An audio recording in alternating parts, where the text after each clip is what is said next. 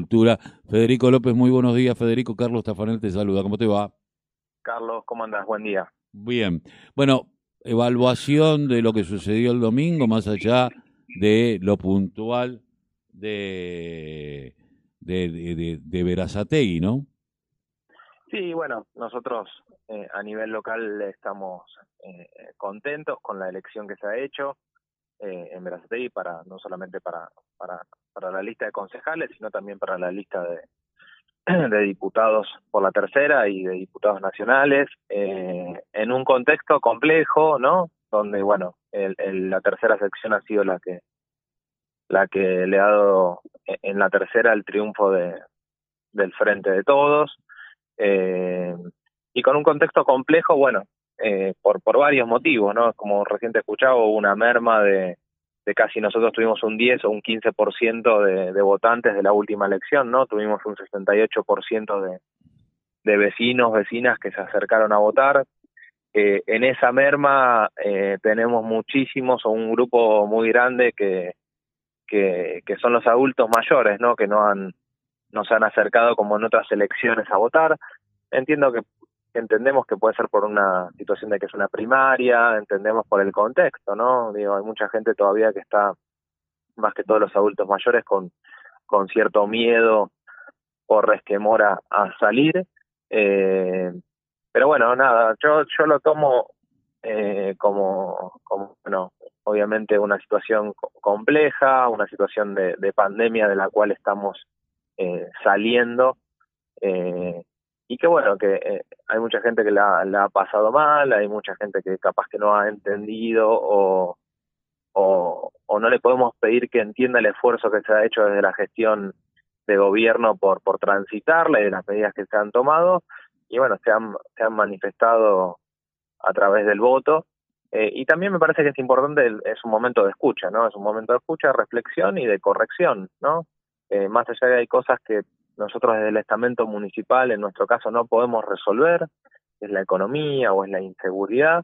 Eh, creo que es un momento para escuchar, reflexionar y también para entender que, bueno, hay que, hay que direccionar políticas públicas, eh, nacionales y provinciales que eh, enfoquen en, en, en, la necesidad o en, el, lo que está pidiendo la, la sociedad. Eh, yo lo, lo estaba vi, viendo algunos números y sí. eh, vos sabés que eh, frente al 2019 y el 2021 la derecha sí. sacó exactamente la misma cantidad de votos. Eh, creció un poco la izquierda y creció mucho el, el ausentismo, ¿no? Este, le, sí. La ausencia.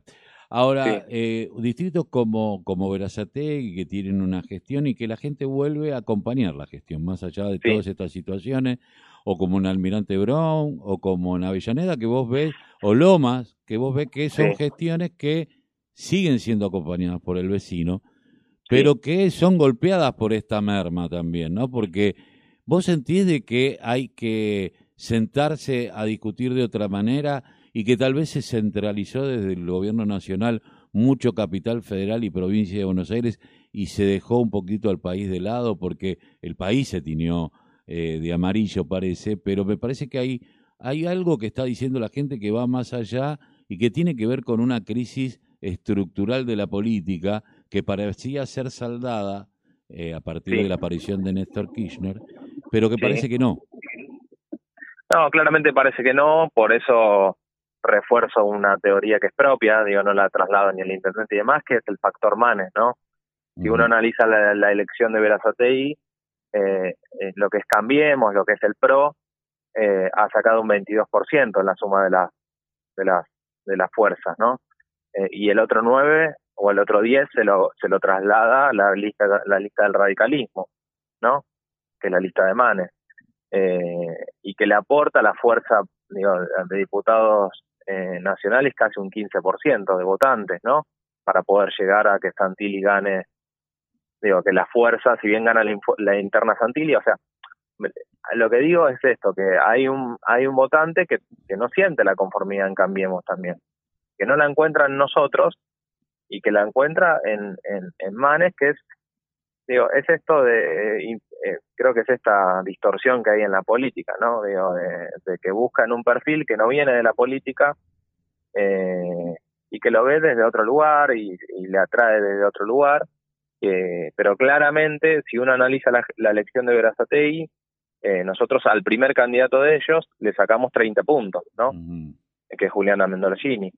Eh, y después, bueno, en la suma llegan a 32. Ahora, yo no sé si ese votante integral está conforme con que el candidato sea Juliana Mendolcini eh, y que sea Santilli. Me parece que ahí también hay una, una, una interna que a ellos les le, los favoreció, que es democrática y que es lógica y que creo que es correcta, pero que representan cosas distintas. Eh, representan cosas distintas. Y también hay un dato, que ellos como fuerza política en Verazate han crecido muy poco, ¿no? En la suma. No es que han crecido mucho más. No. Eh, en la suma tienen, a nivel país tienen un, una décima más. Por eso, me parece que hay una cuestión de, de, de un broto que es un broto enojo, que es un, un voto bronca y que no no no es en contra de los intendentes. ¿eh? Yo digo, nosotros podríamos haber sacado mucho más, podemos y, lo, y seguramente vamos a sacar mucho más. Pero eh, no creo que sea un voto en contra de Juan José Musi, ¿entendés? Digo, Juan José Musi va a tener el mismo cariño y el mismo respeto que tiene toda la comunidad. Eh, me parece que hay una cuestión que se ha nacionalizado el voto eh, y que creo que sí hay que prestar atención a todo el país a todo el país. Eh, creo que hay que plantear políticas públicas para todo el país. Y creo que hay que construir en todo el país. Eh, pero me parece que también es bueno hacer una autocrítica, ¿no? Hacer autocríticas de esto. Me parece que no hay que encerrarse y radicalizar un discurso, sino eh, me parece que hay que escuchar.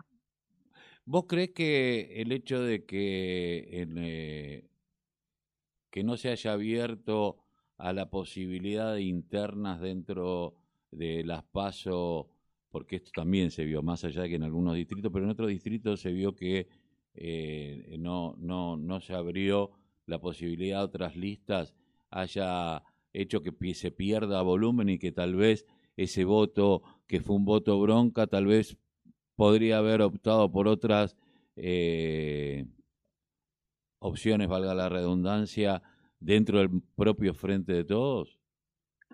Eh, en, lo, en lo cuantitativo eh, te puedo decir que sí, ¿me entendés? Porque yo te di el ejemplo de Lanús, donde ganó el frente de todos, claro. donde fue una interna. Eh, yo no sé si yendo con una lista de unidad se iba a sacar la misma cantidad de votos, si ganábamos. Digo, en lo cuantitativo uno puede decir, después me parece que en lo, en lo estructural y político y en lo partidario eh, tenés que tener muy en clara las, las condiciones y las convicciones, ¿no? De las internas. Eh, y nosotros, digo, lamentablemente, si uno hace un ejercicio de memoria, no funciona la, después en la lista de unidad ese acompañamiento de manera totalitaria, ¿no? Entonces, eh, a veces uno tiene que repensar esas situaciones, ¿no? Sirve si, si hay una convicción y tampoco sé si le va a funcionar a juntos, ¿no? Claramente, no, no, no, no, no estoy ponderando lo de ellos y bien lo cuantitativamente la interna les ha servido, claramente, eh, a los que fueron internas y les ha traccionado un votante que no vuelva a lo mismo. Digo, acá la, fuerza de Juntos sacó 22 puntos y el resto son de la fuerza de Manes, del radicalismo. Eh, yo no sé si, si hubieran ido en una sola lista hubieran traccionado la misma cantidad de votos. Eh, ¿cree, ¿Cree también hay un resurgir del radicalismo que toma oxígeno y se sienta en una mesa ya con otro cuerpo y yo creo que sí. consistencia política?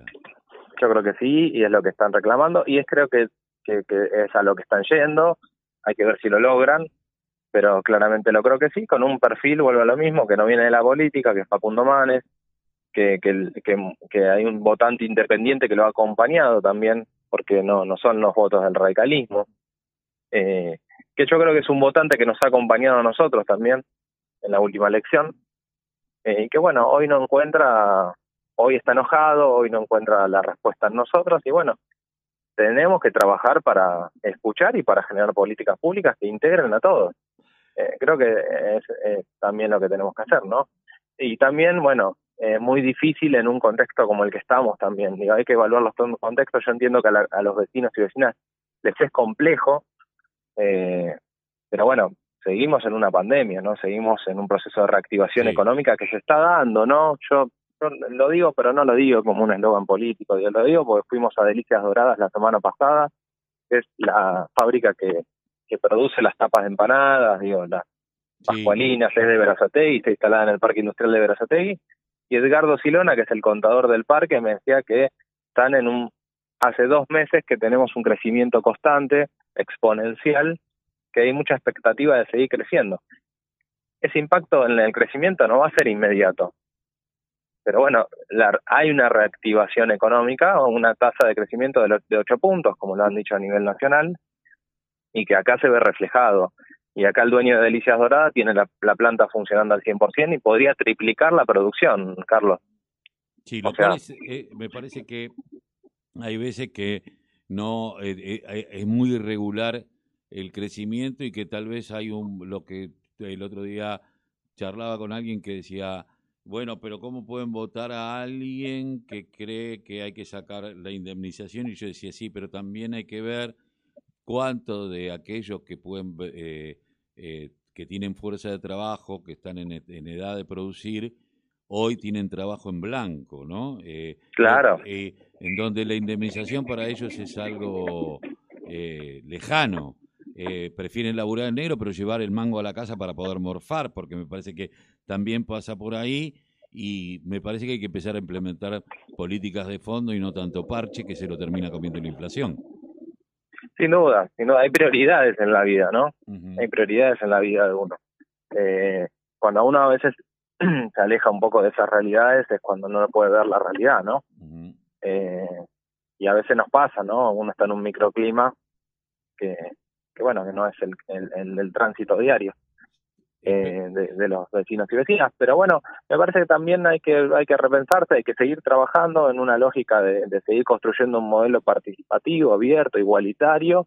Eh, y bueno, eh, tomarlo esto también por un análisis, ¿no? en nuestro caso le agradecemos a los vecinos que nos acompañaron y a las vecinas, porque bueno, es una gestión de cercanía la nuestra, ¿no? De, de estar, de estar con los vecinos y transitar esa misma lógica y esa misma vereda pero entiendo después que hay cuestiones que son más estructurales, eh, que, que, hay una decisión política de resolverlas desde la provincia, desde la nación, y bueno, hay que andamiarlas para resolverlas. Eh, y que nos, nosotros los municipios eh, podemos acompañar con distintas medidas y políticas, pero bueno, claramente no, no, no las podemos resolver. No, evidentemente no, pero sí hay, creo que gestos, ¿no? Y Verazategui en esto hay que reconocerle que, eh, que desde siempre y sobre todo en esta última etapa apostó a eh, poner valor agregado en los sectores de las quintas, ha, apostado un montón de cuestiones y lo importante que hoy termina siendo que las grandes cadenas hipermercadistas no estén ahí, entonces pueda sostenerse eh, el mercado interno. Me parece que eso también hay que empezar a evaluarlo y me parece que hay que empezar que muchos distritos van a tener que empezar a emularlo porque teníamos una región y en algunos Quilmes vuelve a, tener un, grave un grave problema porque, bueno, Quilmes perdió. Entonces tendrá que ver que, cómo, hacer para reactivar su mercado interno eh, teniendo en cuenta que es la ciudad Changuito, ¿no? Por ejemplo, del otro lado. Pero bueno, seguramente eh, esperemos que en noviembre todo esto pueda volver a tener un, carril y se empiece a ver y no echarle tanto culpa, la culpa a la gente, sino empezar a mirar para adentro. Federico, te agradezco mucho. Gracias, Carlos. Te mando un abrazo. Un abrazo. Federico López.